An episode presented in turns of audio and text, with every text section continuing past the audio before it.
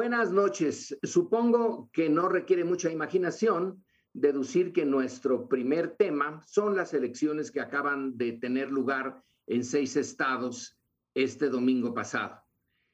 Creo que se pueden ver desde muchos ángulos. Yo lo quiero ver desde un ángulo optimista, no sé cuál sea la eh, respuesta de mis compañeros, pero eh, nada más eh, recordar que le ha costado a México casi dos siglos llegar a tener elecciones que sean razonablemente limpias, vigiladas, donde no haya reclamos eh, de fraude y de cosas parecidas, tengo la impresión de que hemos caminado bastante. De las eh, elecciones de inicios del siglo XIX, que son un desastre, a las elecciones de fines de ese siglo, en donde ya quedó claro que la elección estaba hecha desde antes de que se abrieran las urnas, que la revolución siguió con esa misma costumbre, en particular ya desde que se creó el PNR en 1929, pues no tenía mucho sentido eh, la urna, pero lo que sí tenía enorme sentido era la lucha antes, la lucha interna del grupo en el poder. No iban a dejar el poder, eso quedaba claro, pero cómo se daban duro el verdadero eh, proceso político, a veces brutal, era dentro del eh, grupo político y finalmente, poco a poco, se fue decidiendo que el presidente tenía la última palabra y eran elecciones ya sabidas de antemano, ahora son distintas. ¿Cómo fue la elección a sus ojos de este domingo pasado? Pues a los míos fue una elección que transcurrió correctamente. Yo creo que tenemos ya unos veintitantos años de madurar un sistema electoral que funciona razonablemente bien en sus temas organizativos. Los partidos se portaron mejor. El INE no tuvo que sacar en este caso ninguna tarjeta de amonestación y de expulsión como ocurrió el año anterior con dos de los candidatos de Morena. Es decir, yo creo que funcionó mejor en términos generales el sistema electoral. Yo creo que tenemos ciertamente un mayor alcance en lo que tiene que ver con las cuestiones técnicas, los resultados estuvieron a tiempo y funcionaron mejor. Además, no hay hasta el momento, digamos, inconformidades serias sobre el tema precisamente de la organización electoral. Lo que creo que queda como una pregunta para esta mesa y para el país todo es por qué los ciudadanos están cada vez más desinteresados en el proceso electoral. Los niveles de participación el día de ayer varían según la entidad federativa, pues son dramáticamente bajos. Algunos autores, no solo en México, en otras partes, insisten en esto que llaman la fatiga electoral. Yo no sé si estamos abusando de hiperpolitizar el espacio público y esto ha generado, no lo sé, subrayo, ha, ha, cansado a los ciudadanos decir, a ver, si no son consultas, son elecciones, pero hay una exigencia de atención a un electorado que habrá que ver cuáles son los determinantes, pero el día de ayer en Oaxaca, el día de ayer en Quintana Roo, el día de ayer en buena parte de las entidades federativas hubo una participación, o sea, la respuesta fue muy baja. Bien, pero yo creo que este, esta respuesta no es nueva. Eh, como lo ha dicho incluso varias veces, si no recuerdo mal, José Antonio Crespo, en las elecciones, cuando son solamente de estados y no entra la presidencial, normalmente se mueven en torno del 50% de participación. En este caso, estuvieron por allí, en, en la misma situación. Hay una especialmente baja. Quintana Roo, ¿no? Quintana Roo, eh, exacto. Hay una especialmente baja, que es la de Quintana Roo, que ha sido explicada, yo no sé si adecuadamente, porque la mayor parte de los votantes, de los trabajadores, son trabajadores turísticos que aún en domingo tienen que prestar servicios y no tienen mucho tiempo ni tienen mucho interés en participar.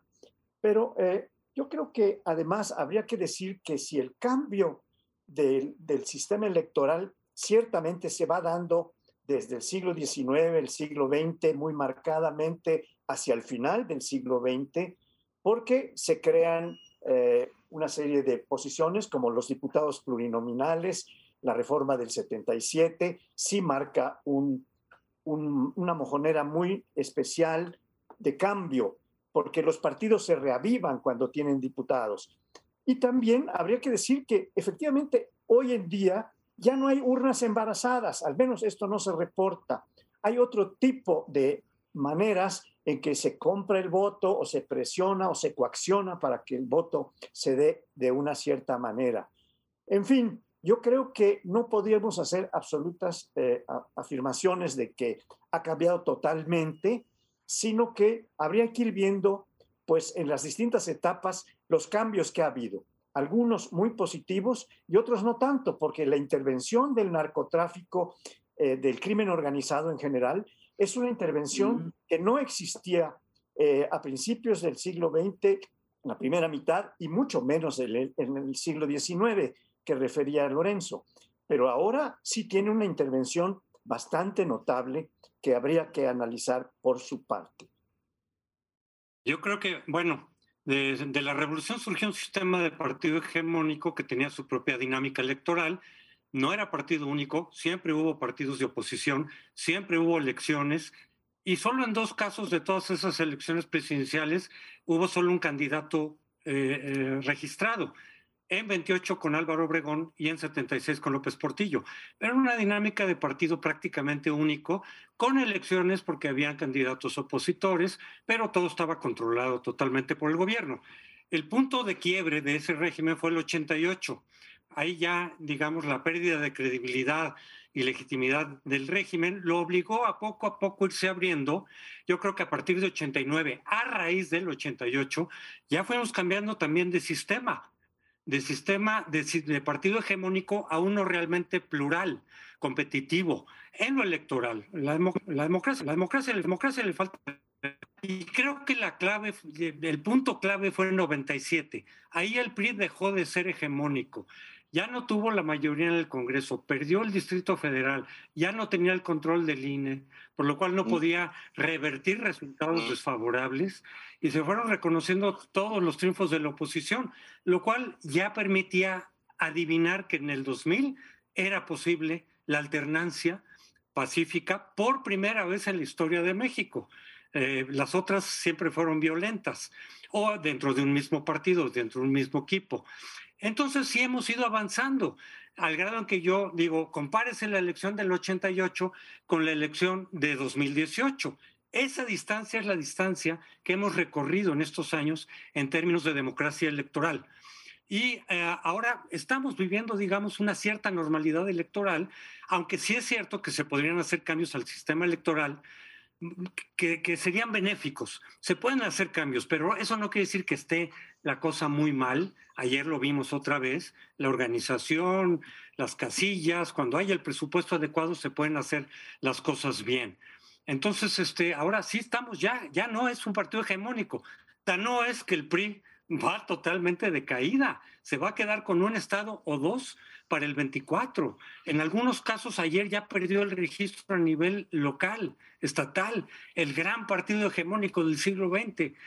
Pero hay una tendencia de que el Morena se vaya haciendo, se está haciendo más grande, no diría yo que es hegemónico, aunque tenga los 30 estados, porque la hegemonía implica muchas otras cosas que no están. Sí creo que Morena está tratando de conseguir una hegemonía hasta donde se pueda, un control de las instituciones en general eh, autónomas, pero en particular las, electorales. Ya tiene una de tres, la Fiscalía Electoral. Esa está en manos de un morenista de toda la vida. Pero el INE pues, le ha costado trabajo, está intentando, el tribunal se le salió de pronto del guacal y también va a querer ejercer algún mayor control.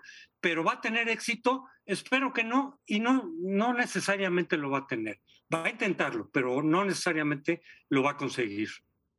Decía Leonardo que en los últimos veintitantos años ya eh, las elecciones están más o menos normalizadas, pero el 2006 muestra que todavía había eh, un enorme bloque para hacerlas creíbles.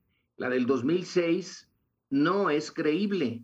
Entonces es menos tiempo el que tenemos eh, en esta cierta normalidad.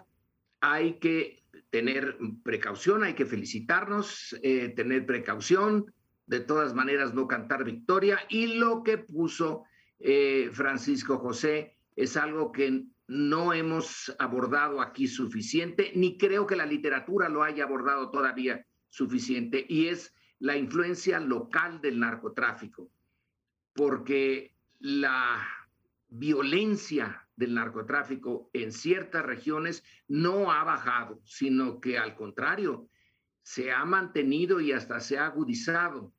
¿Qué papel tenga esto a nivel local? Hay alguien eh, que dice, pero es que va a ir a nivel nacional. Bueno, es una persona que conozco que fue afectada directamente por la eh, violencia, pero creo que no ha avanzado tampoco. Yo no diría que esto se ha vuelto eh, peor de lo que era hace 10 años, 5 años, pero se ha mantenido y no encontramos la manera de evitar su, eh, su efecto. Eso sí preocupa en torno a las elecciones, no de todo el país, pero sí de regiones. Yo creo que hay, hay, dos cosas, bueno, si no es 97, 6, de todas maneras son 16 años ya del 2006 a la fecha, y si hablamos del 97, pues sí, ya nos estamos remontando a la historia, o sea, hay generaciones completas que votaron ayer, que se acuerdan pues del 2004, 6, nacieron en esa época precisamente, pero lo que yo creo que no hemos resuelto del todo, y vamos a ver si esto no salta por eh, los aires en los próximos días, es el tema de la fiscalización de los gastos de los partidos. Hay de gastos de campaña que en este caso pues no estoy seguro que pasen la prueba, igual que no estoy seguro que pase la prueba la famosa revocación de mandato que tuvimos hace tiempo, donde vimos un despliegue de recursos gubernamentales o de asociaciones no del todo claras, y ese tema no está todavía bien documentado. Se sigue viendo efectivamente mucho gasto en las elecciones, pero en cualquier caso, de 97 a la fecha, y lo de ayer fue efectivamente una prueba, la alternancia es la, digamos, la norma en el sistema electoral. Lo que ocurrió el día de ayer es que Morena, que no tenía esos gobiernos, accedió a cuatro, lo cual es un gran éxito para el partido del presidente, a cuatro. ¿eh? Y en el resto de las entidades, salvo Aguascalientes, tuviste un cambio de partido. En el caso de Durango, de PANAPRI, aunque es la misma coalición, es un poco heterodoxo, pero la alternancia pues, ha existido en todas las entidades, incluida en las más reacias, como el día de ayer, el caso de Hidalgo. Yo creo que otro tema que nos muestra un cambio muy serio en el sistema electoral eh, es el paso de un PRI omnímodo, omnipotente, a un PRI cada vez más limitado, hasta el punto en que estamos, en que ya empieza a preconizarse su desaparición o su reducción a un partido pequeño casi testimonial. Hay una entrevista en el proceso de hoy en donde una dirigente del PRI nacional que perdió las primeras elecciones presidenciales, Dulce María Sauri, amiga mía, paisana mía, que dice que el PRI, eh, digo que, que Morena es la cuarta versión, la cuarta etapa, para no decir la, la del, del PRI que está tratando de lograr lo que el PRI llegó a tener, pero que eso pues es, es algo que ha sido muy discutido. Morena, la cuarta etapa del PRI, en plena desaparición. Sí, y a eso ayuda algo de lo que vimos ayer también y que hemos visto en varias elecciones muchos de los priistas, al no ver futuro en su partido o en lo personal ya no ver futuro para ellos, como es el caso de los gobernadores, se, saltan, se van a Morena. Muchos de los candidatos vienen del PRI de hace poco, estaban todavía en el PRI hace poco, o del PRD, desde luego también demonizado a partir de que se rompió eh, López Obrador y hizo su partido. Eh, y desde luego algunos panistas, ahí menos, pero también hay algunos panistas. Entonces eso está contribuyendo también a que el PRI se vaya para abajo, ya como un partido que no tiene mucho futuro. Bueno, yo creo que vamos a tener que seguir viendo esto de el partido que fue todo y que ahora es bastante poco, pero tenemos que respetar el tiempo. Espérenos un, eh, una fracción de, de su atención y volvemos con ese tema. Quiero proponerles a mis compañeros que toquemos el tema de las coaliciones de partidos. Este es un tema pues relativamente nuevo, digamos, muy marcado en el siglo XXI, porque en los siglos anteriores, sobre todo en el siglo XX, primero ni existía la figura o la posibilidad de alianzas o coaliciones electorales y tampoco de candidaturas independientes y de, de, candidaturas, eh, sí, que compartían varios, este, varios partidos. Esto se incorporó en la ley electoral en algún momento y ya para el año 2000 empezaron a mostrarse coaliciones como fueron la de el PAN con el verde para la elección de Vicente Fox. Y en cuanto el verde no tuvo el Ministerio de Ecología que quería, pues se, se separó de la coalición y formó una coalición de ahí en adelante con el PRI hasta el 18. En el 18 ya empieza a funcionar con Morena, lo que se le ha marcado como un partido muy oportunista y que está poniéndose a las órdenes de quien tiene el poder superior. Eh, hay otras cuestiones. En las coaliciones de esta última elección están eh, las que encabeza el partido oficial, el partido Morena, con el PT y el Verde. Pero está, por otro lado, una coalición que a veces dicen es, es el agua y el aceite, porque y el PAN, que lucharon durante décadas como opositores y se casi se golpeaban en las elecciones, ahora están aliados. Y eh, hay un partido que no va con ninguna coalición, Movimiento Ciudadano. Y esto, pues, es algo que puede destacarse porque en estas elecciones a, a Movimiento Ciudadano no le fue tan bien como en otras ocasiones donde logró dos gubernaturas. Pues son, son muchos ángulos, ¿no? De, de, las coaliciones. Movimiento Ciudadano tiene experiencia de haber ido con AMLO muchas veces y tiene experiencia de haber ido con Anaya en las últimas. Por tanto, tiene también larga eh, experiencia en lo que es colaborar con otros partidos. La forma en que se están dando las coaliciones es interesante porque por un lado vemos una muy fuerte, que es la de Morena con el verde ecologista. El verde se lleva a su segundo gobernador, bueno, su segunda gobernadora. Yo no diré que ahí es agua y aceite para no repetir ya el lugar común, pero hace seis años, en Quintana Roo y en Durango hubo una alianza contra el PRI del PRD y del PAN, ahora fue alianza contra Morena y en este caso el verde ecologista que formaba parte de esa coalición hoy es un sólido pilar de la cuarta transformación, así es que contradicciones las tenemos en todos lados, el PT se consolida también como un aliado muy serio y el PRI, o sea, hoy no te explicas el triunfo de Morena en Hidalgo, no te explicas el triunfo de Morena en Oaxaca, si no es porque una parte del revolucionario institucional se pasó directamente a apoyar a Morena. Yo estoy seguro que para la coalición del 24 veremos un PRI mucho más formado detrás de Morena que del lado de la coalición opositora. Eh, ¿Qué otro elemento tengo para sostener esto? Pues que es la cantera de cuadros de Morena, o sea, Menchaca, Américo, Villarreal, no vienen de luchas estudiantiles, ni de haberse peleado con la policía, ni haber hecho la guerrilla, no, vienen, son cuadros sólidos del revolucionario institucional que hoy triunfan con otras siglas. Por el lado de la otra coalición, pues tienes un PRI muy desgastado que cada vez vale menos, y como digo, en tránsito de pasarse a Morena. Y el PRD no vale nada, por tanto, me parece que la coalición más bien es el PAN más lo que se pueda acercar. Yo es la lectura que tengo de lo que ocurrió el día de ayer. La trayectoria histórica nos da para ver muchas combinaciones posibles.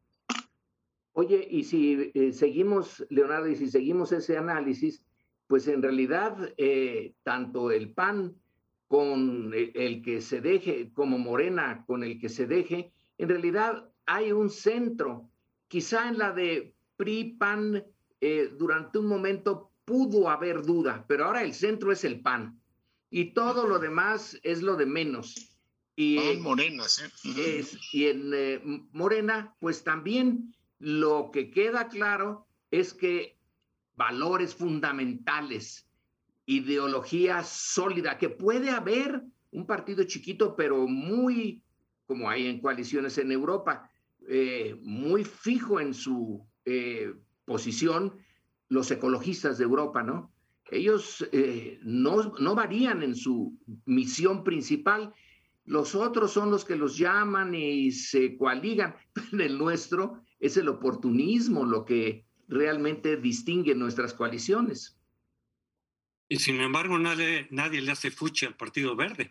Al final de cuentas, aunque entre en contradicción total con los valores, los principios, la ética que tú, el PAN por su lado en algún momento, ahora Morena, pueden estar predicando, ah, no, pero si el verde viene, bienvenido. Este, en fin, eh, eh, se ha dicho mucho, yo quisiera destacar esto, se ha dicho mucho que con este triunfo de ayer de Morena, más los que pueda tener el año que viene, ya va a tener muchos estados, veintitantos, veintidós, veintitrés y que eso va a ser determinante para el resultado de la presidencial. Bueno, en principio, claro, tener obviamente el control de tantos estados con los recursos eh, que manejan, eventualmente con prácticas clientelares, etcétera, pues claro que eso puede dar una ventaja que podría ser decisiva para un partido, pero no necesariamente. Y quiero hacer el repaso. En el 2000 cuando el PRI perdió la presidencia, gobernaba todavía muchísimos estados, más de 20, veintitantos. En cambio, ahora Morena en 2018, cuando gana la presidencia con amplio margen, no tenía ningún estado. Sus primeros estados los ganó también en 18, pero no durante el proceso electoral. Entonces, no es necesariamente algo definitivo. Lo mm. que sí creo que va a ser definitivo para el 2024 es la coalición, la de eh, la oposición. Si logran una coalición sola, opositora con un solo candidato, yo creo que tiene buenas probabilidades de ganar porque yo no creo que el candidato de Morena, sea quien sea, pueda superar en votación más allá del 50%, lo que en automático es, sí sería como una segunda vuelta. Todo el resto, 55% o lo que sea, podría ir al candidato de oposición. Aquí la clave, y por eso se habla mucho de eso, es Movimiento Ciudadano. Movimiento Ciudadano puede eventualmente dividir el voto opositor al grado en el cual le dé el triunfo a Morena. Eh, o no, pero depende. Si jala muchos votos con un buen candidato, Movimiento Ciudadano, probablemente no gane la presidencia, pero sí pueda dividir el voto y darle el triunfo a, Morena. Yo digo que es una jugada arriesgada para Movimiento Ciudadano porque la reacción de su electorado natural, que es los no obradoristas, porque este Movimiento Ciudadano critica a Morena, critica su gobierno, vota en contra de sus iniciativas, es opositor. Bueno, pues esos anti Morena están poniéndole una paliza verbal a Movimiento Ciudadano. Están acusando de traición, de caballo de Troya, este, de Esquirol, que eventualmente si sigue en esa línea, pues incluso puede perder los votos que tenga, porque sí se la van a, a, pagar, a hacer pagar en las urnas. Entonces, sí. qué pasa ah, ibas tú, eh, no, creo que ya había hablado eh, Leonardo, ¿verdad? Sí, hablé. Sí, entonces eh, yo quisiera destacar de estas elecciones que en ambas coaliciones hubo un buen número de candidatas mujeres, no solo para la gobernatura, pero resultaron dos mujeres electas, una de cada coalición, aunque la de Quintana Roo, que es la coalición de Morena, es realmente una una gobernadora del Verde. Y no es la primera vez que una alianza del Verde le conquista un Estado. Eh, esto es, algo que me parece muy relevante. Es decir, parte de los cambios del sistema electoral se llevan también a cabo con, con el cambio de la sociedad, con el cambio que empieza a tener una visión, digamos, menos machista, en donde se admiten muchas candidatas, eh, mujeres, y que están impulsando la igualdad de géneros en la, en la arena política. Y esto es algún cambio que es cualitativo, me parece a mí, porque viene impulsado por una nueva conciencia feminista o de apoyo a la igualdad de hombres y mujeres, tanto en el trabajo, en la educación, como en otros ámbitos y oportunidades. Esto sería lo que me gustaría destacar ahora. Yo, creo que, bueno, eso viene por ley y una buena discusión que vendrá es si efectivamente en cada entidad federativa se debe eh, garantizar la igualdad entre hombres y mujeres o eh, la suma de las seis elecciones que tuvimos ayer compensa. Hubo entidades federativas como Tamaulipas donde los candidatos eran varones, hubo otras como Aguascalientes donde todas eran eh, mujeres, hubo otras, digamos, campechanas, pero va a haber cuatro varones y dos mujeres. Y hay muchos grupos, este México que habla de la diversidad, eh, por supuesto, es una, es una, digamos, conteo, es una contabilidad nacional y regrupa a todos los partidos, pero muy pocos indígenas, cero migrantes. Hay que ver el desaire que los mexicanos en el extranjero le hicieron nuevamente le han hecho históricamente, eh, digamos, el feo al proceso electoral. Muy pocos se inscribieron. Así es que, bueno, habría que pensar en un sistema que integre más. Es un sistema que se reproduce mucho con los cuadros. Yo, era muy, yo soy muy crítico con el reclutamiento priista que se tiene en la cuarta transformación. muy poco abierto a nuevos liderazgos, poca gente joven que venga de otros ámbitos. Todos tienen carrera, son políticos profesionales y en este caso, no sé si les llamó la atención, supongo que el Bronco acabó quemando la figura, pero cero candidatos independientes, cero expresiones nuevas. Todo pasa nuevamente o por la ruta de los partidos o como estamos platicando en este bloque de las coaliciones. Todo pasa por efectivamente ese condominio. Probablemente eso de que vengan muchos de, del PRI, bueno, Andrés Manuel López Obrador viene del PRI, pero es que Morena es muy joven y tenía que luchar contra eh, partidos que tienen los colmillos de Drácula. Entonces, quizá eso en parte explica el que sus cuadros eh, a los que pone en la primera línea de fuego eh, sean, como dice el dicho, para los toros del Jaral, los caballos de allá mismo. No hay mucho lugar para alguien joven, sin experiencia y a lo mejor muy bueno pero en la dureza de la lucha política eh, no hay que descontar esto de que se necesita eh, esa experiencia, aunque venga del PRI, para hacerle frente a un proceso que, como dije, es históricamente muy complejo. Bien, pues yo creo que aunque las coaliciones no son perfectas en cuanto que no solo hay coaliciones en lucha, sino que está el caso de Movimiento Ciudadano, hay otra faceta que debemos eh, analizar. No en todos los estados se producen las coaliciones tal cual están a nivel nacional. Eh, hay estados en donde se logra la coalición de dos partidos y hay un tercero, como en el caso de Campeche, en donde el PRI se va. Y hay otros estados, pero ya no podría yo eh, continuar con el tema porque el tiempo se nos ha vuelto a venir encima. Pero vamos a otro que va a ser muy interesante el próximo segmento.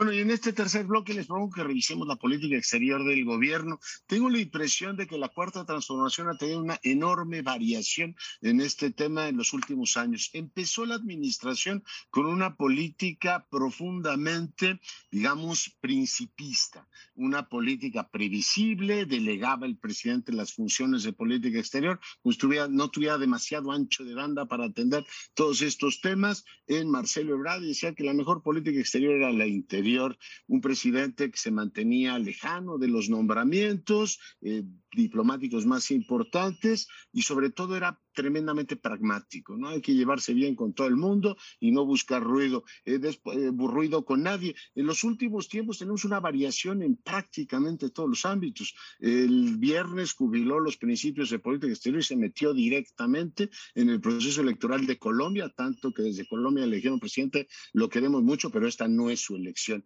Se metió en la política interior francesa, trayendo a Mélenchon y pronunciando sobre eso. No me extiendo en el asunto, hoy le dio una repasada a Menéndez y a Biden y dijo que si los cubanos se metían o no en los temas de política exterior eh, de los Estados Unidos respecto a Cuba. Ha nombrado cada vez más eh, embajadores él directamente, gente cercana a su círculo o digamos deudores políticos en los estados. Hoy mismo dijo que espera darles un encargo a algunos de los gobernadores que lo ayudaron ahora, como es Carlos Joaquín, Murat y Fallar pero de todas maneras eso queda efectivamente en la especulación. Es una política exterior que dejó de ser previsible. Hace pues unos tres meses nos había dicho que iba a la cumbre de, los, de, la, de, las Américas en Los Ángeles y pues durante todo este tiempo estuvo deshojando la margarita de si iba o no iba por las posturas que ya conocemos, no invitar a todos. Y hoy nos sorprendió a todos, bueno, no sé si ustedes estaban enterados, diciendo que no va a ir a Los Ángeles, pero va a ir en julio a Washington a cantarle las 40 a, en este caso, Joe Biden, sin que yo tenga claro qué es lo que va a ocurrir. El viernes mismo le preguntaban, y no me extiendo ya más en este tema, si México iba efectivamente a hacer la cumbre de líderes de América del Norte, y el presidente dijo, esa no es la importante, la importante es la de las Américas a la que no voy a ir. Por tanto, sí es, desde mi punto de vista, poco confusa las prioridades de política exterior y una variación muy importante del inicio de la administración a lo que hoy vemos. ¿Cómo lo ven? Yo creo que es muy importante señalar que ha quedado atrás aquel postulado inicial de la 4T del presidente López Obrador en el sentido de que la mejor política exterior era una buena política interior. En un mundo globalizado como el que vivimos, tenemos presentes todos los días distintas presiones que no son tomadas a nivel, decisiones que no son tomadas a nivel nacional, no en función de la política interior, en función de intereses diversos, muy diversos, de las empresas transnacionales, de los organismos que están promoviendo una serie de medidas para proteger al medio ambiente, la ecología, etcétera, que tiene que tomar en cuenta la política internacional de un presidente que es el encargado de dirigir la política internacional de acuerdo con nuestro sistema jurídico. Es decir, las, eh, hay una serie de cuestiones que son cada día más presentes. La mayor parte de los derechos humanos que se han incorporado a la Constitución o al sistema jurídico nacional es en virtud de la política exterior, en función de los tratados internacionales, en función de la nueva, eh, no, no es constitucionalidad, sino convencionalidad que se ha venido dando, que es cada día más influyente en nuestro medio. Es indispensable tener no solo una buena política exterior, sino una actualizada que se centre en principios muy básicos y los que señala la Constitución en gran medida están ya superados. Como el propio presidente lo ha hecho, de que no va a intervenir en ninguna con la vieja eh, teoría, ya está interviniendo cada día más en la política de distintos países. Bueno, yo sí eh, mantengo todavía la idea de que la mejor política exterior es la interior por un hecho eh, claro, porque estamos subordinados a Estados Unidos históricamente después de la guerra del 1847. Nosotros no somos un país eh, similar a la mayoría, tenemos un vecino eh, muy próximo y muy importante y ha tomado históricamente también momentos de debilidad interna para meterse hasta la cocina ya dejemos al siglo XIX, en el siglo XX, la Revolución Mexicana, como dice Berta Ulloa en su libro al respecto, es una revolución intervenida. Para que no intervenga, se necesita tener la casa en orden. No quiere decir que esa sea toda la política exterior, pero lo de la intervención y la intervención en serio ha sido cuando ha habido fracturas eh, internas. No es toda la política exterior, de acuerdo pero es quizá el corazón de esta política. México tiene una política defensiva, ha sido obligado a tener una política defensiva. Y si ahora eh, se dice no voy a la cumbre, es en realidad para mantener esta independencia relativa de México.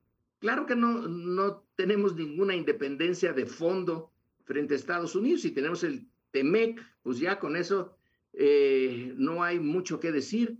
Si tenemos el problema de la migración y todas estas partes de la vecindad, entonces hay un área que es más simbólica que real, así como cuando no rompimos relaciones con Cuba en la época de López Mateos, ahora es esto de la cumbre, pero son simbolismos realmente no hay mucha sustancia. En oír no va a pasar nada si no vamos, pero eh, está jugando con una vieja fórmula que sí sigue teniendo sentido para mí. Muchos expertos en la relación bilateral señalan que si bien, como dice Lorenzo, igual no pasa nada el hecho que no vaya el presidente, en fin, no es algo así que marque la, relación bilateral, que sí convenía, dicen ellos, ir. Es decir, por un lado, políticamente, siendo Los Ángeles la segunda ciudad mexicana, después de la capital, que políticamente podía reunirse con grupos, organizaciones de mexicanos y eso le iba a dar pues bastante imagen, etcétera. Podía sacar una buena raja política de esa visita. Pero por otro lado, en las negociaciones con Estados Unidos, pues también, si no es algo totalmente determinante, podría haber aprovechado también este foro para sacar adelante algunas de las políticas que le interesan a México. Pero lo sacrificó por el simbolismo del que habla Lorenzo, efectivamente, en este caso hacia los países que le son aliados eh, de Cuba, Venezuela y, Nicaragua, y que por razones políticas o de su régimen político los Estados Unidos no los invitan, los tienen marginados de este tipo de eventos.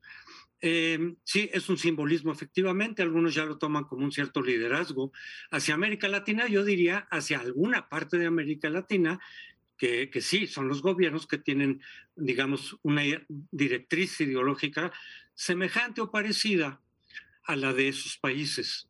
Pero sí creo que le puso por otro lado López Obrador una barrera alta a Biden, o sea, al condicionar su propia presencia a que se invitara a estos países que ya habían dicho que no querían ir de todas maneras, sí hubiera sido electoralmente negativo para Biden. Por eso muchos calculamos también que Biden no iba a ceder. Sí tenía un interés, y así lo dijeron los Estados Unidos, en que fuera López Obrador.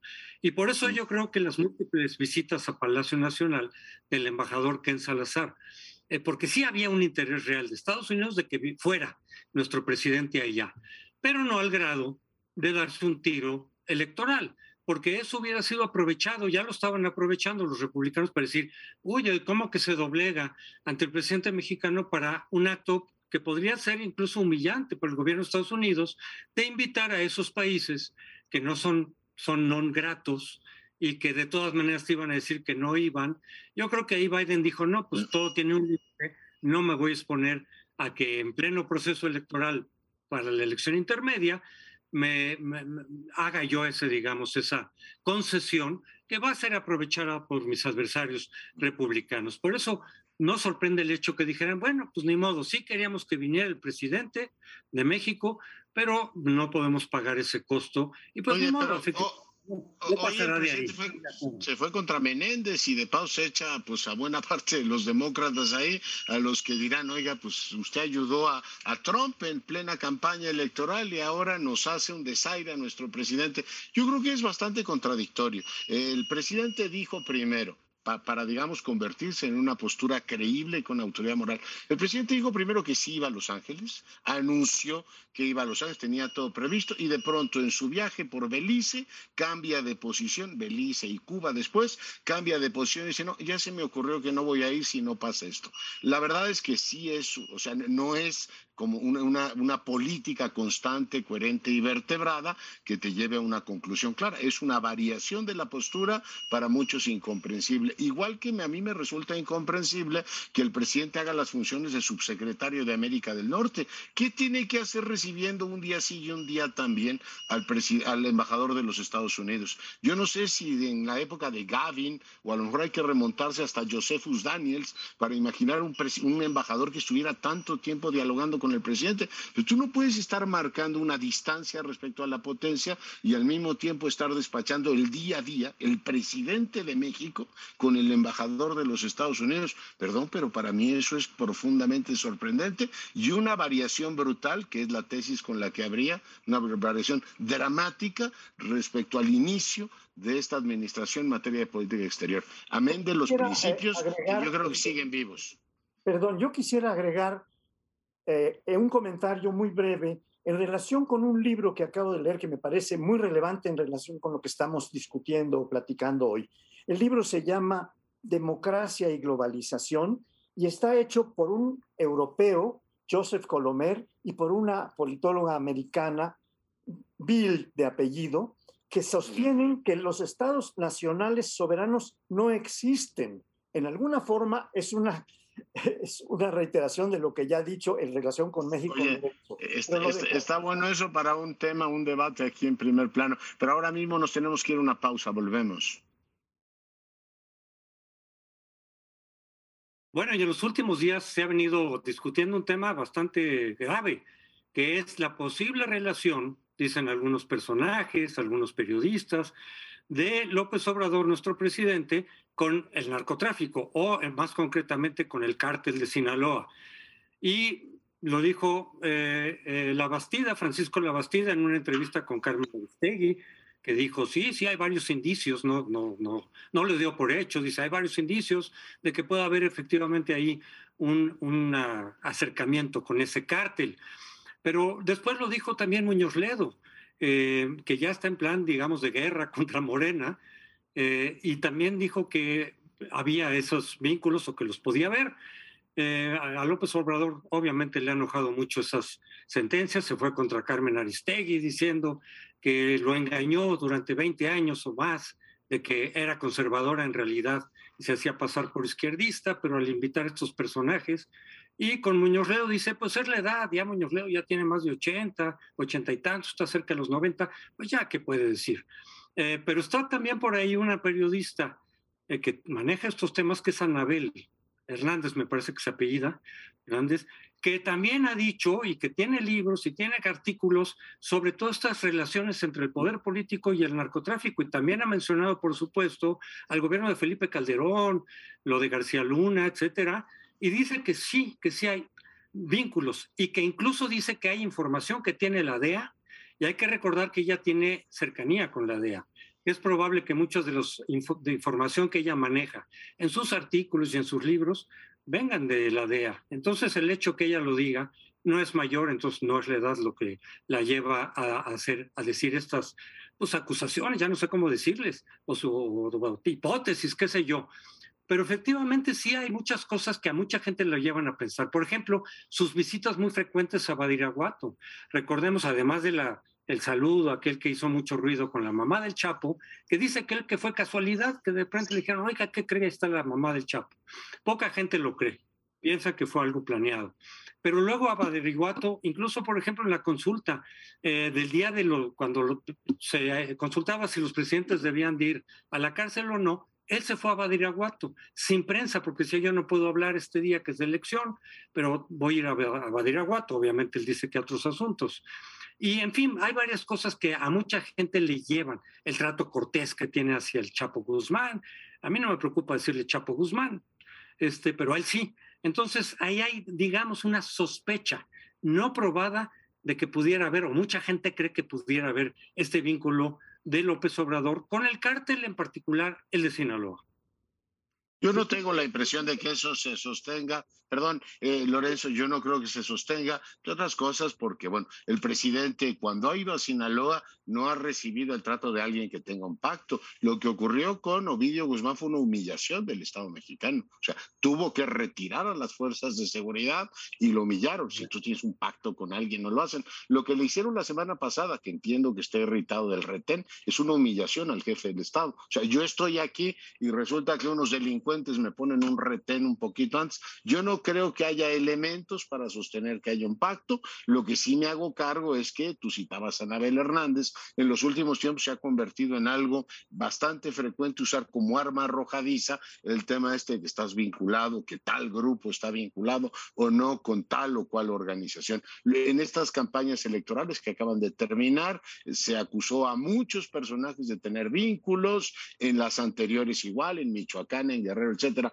Es muy frecuente que en un país que tiene tal presencia de las organizaciones criminales haya o se supone que hay algún tipo de relación con el poder. Yo creo que lo de Muñoz Ledo sí responde a una lógica, un entorno en el que cada vez se dice más eso. Otro elemento por el que descarto que haya pacto es la relación con Estados Unidos se congestionaría no por el tema Cuba o tema menor, es decir, si tuvieran alguna evidencia de que hay un narcogobierno en México, pues se convertiría convertiría en un tema, si no escandaloso, pues algo muy cercano a eso. En fin, yo no creo que lo haya. Entiendo que en este país se ha convertido en una práctica normal ir acusando a la gente de narco. Acusaron a Calderón, acusaron a varios más. Por cierto, está el caso de García Luna. Si nos da tiempo, me gustaría efectivamente retomarlo. Pero bueno, me parece que no hay fundamentos para pensar que hay tal cosa como un pacto. Los narcos calculan el tipo de relación que tienen con el poder y eligen con quién se pelean.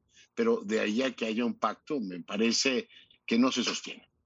Yo también, yo pienso eh, exactamente como Leonardo, y se necesitaría ser eh, realmente eh, estúpido, y no creo que la biografía de Andrés Manuel pueda decirnos que no es sabio en política, llegar a Sinaloa y saludar a la madre del Chapo porque está coaligado con él. Al contrario, eso es una, eh, visto de buena fe, es un gesto que incluso va con eso de eh, abrazos y no balazos, pero se necesitaría ser realmente retrasado mental para que estos fueran eh, indicios de que, ah, ahí hay una relación sospechosa.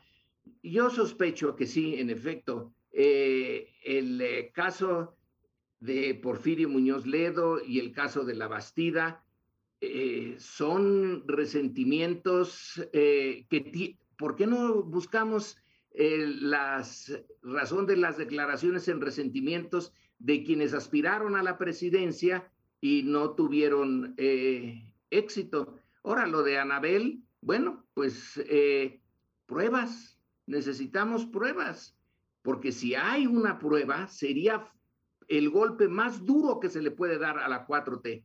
Y si no se le ha dado, es por buena gente o porque no hay pruebas.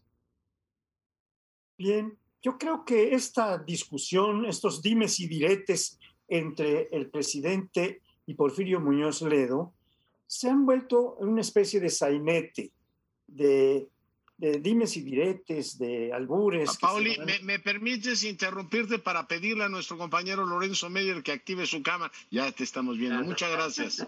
la había desactivado. No, este, está bien que me interrumpas cuando cualquiera de ustedes quiera. Eh, yo eh, quería decir que eh, este sainete no deja de ser revelador de que hay algo de verdad. Cuando se pelean los compadres salen las verdades. Muñoz Ledo y el presidente han sido compadres cuando, sobre todo muy marcadamente cuando Porfirio le entrega la banda presidencial, porque es el presidente del Congreso el que hace esto. Y durante una cierta etapa eh, no hay pleito entre ellos. Pero desde que lo bloquea para ser presidente de Morena, ya se desata una pelea aparentemente irreconciliable. Y esto no quita que no pueda haber antecedentes y algunos indicios y algunas pruebas de que los gobiernos, empezando por el del PRI, eh, que en tiempos de Abelardo eh, Rodríguez tenía tratos para vender alcohol, no, entonces las drogas no eran lo principal, pero después eh, el Sócrates Rizo, gobernador de Nuevo León, dijo que había un cierto acuerdo para decir por dónde podían pasar y por dónde no, y cuándo podían hacerlo o no. Y luego el general Gutiérrez Rebollo es que es un hombre del Estado, del gobierno, del ejército, pues estaba en un plan eh, absolutamente de connivencia con el narcotráfico al que protegía y defendía. Yo lo dejo hasta aquí. Desde luego, yo no estoy diciendo yo personalmente que haya pruebas y que por lo tanto es seguro que ese vínculo existe. No, lo dicen otras personas. Pero yo no lo descartaría tampoco del todo, porque, pues, en fin, la gente hace sus cálculos, los políticos hacen sus cálculos, eh, luego se lleva unas sorpresas. Y sí, sí veo yo como cosas raras, pues lo de la mamá y luego se quedó una convivencia. No, nomás fue el saludo y allá, ahí, ahí estaba un abogado, los abogados del Chapo, un hermano del Chapo, pues, ¿qué hubieran dicho la gente en general? ¿Qué hubiera dicho el propio Morena en algo semejante con Peña Nieto, con Calderón? Entonces, sí veo cosas raras, nada más, pero no puedo demostrar. Lo de Anabel, si Anabel dice, la DEA tiene información, y ella dice que ha hablado con testigos, de que dicen que sí. Bueno, mientras no haya pruebas, no pasa de meras especulaciones o denuncias. pero sabemos que la DEA también administra su información, suponiendo que tuviera datos al respecto, la maneja pues a su estilo, a veces comete errores como se supone que ocurrió o se precipita en las acusaciones como se supone que ocurrió con Cienfuegos, el general. Eh, y ahora ya López Obrador también está protestando días pasados que por qué se tardan tanto en juzgar y ya procesar a García Luna, que lleva mucho tiempo ahí detenido y nada. Este, pues no sé si tengan las pruebas contundentes o no. Este, Ese es un gran punto. Ese es un gran punto. Pero Anabel vende libros y la DEA ya la conocemos, ¿no? Digo, si los libros, mientras más escandalosas sean las acusaciones, más venden, ¿no? Y los periodistas vulgan también algo jugoso. Pero bueno, yo, como tú dices, si nos remitimos a los hechos, me parece difícil eh, sostener que tal cosa pueda ocurrir en el país. Digo, es tema de verosimilitud, Crespo. Sí, ya veremos, ¿no? Si sí hay, irá saliendo. Si no hay, pues no va a haber nada. Eh, Anabel, lo que sí es, lo que sí me parece que mucha gente sí tiene la información, sí tiene vínculos con la DEA. Eh, eso no quiere decir que lo que ella dice sea verdad. Pero en fin. Ni la DEA ni ella. Eh, es un tema que va a continuar, a ver si que sigue diciéndose. Es un tema de debate. Nos vemos.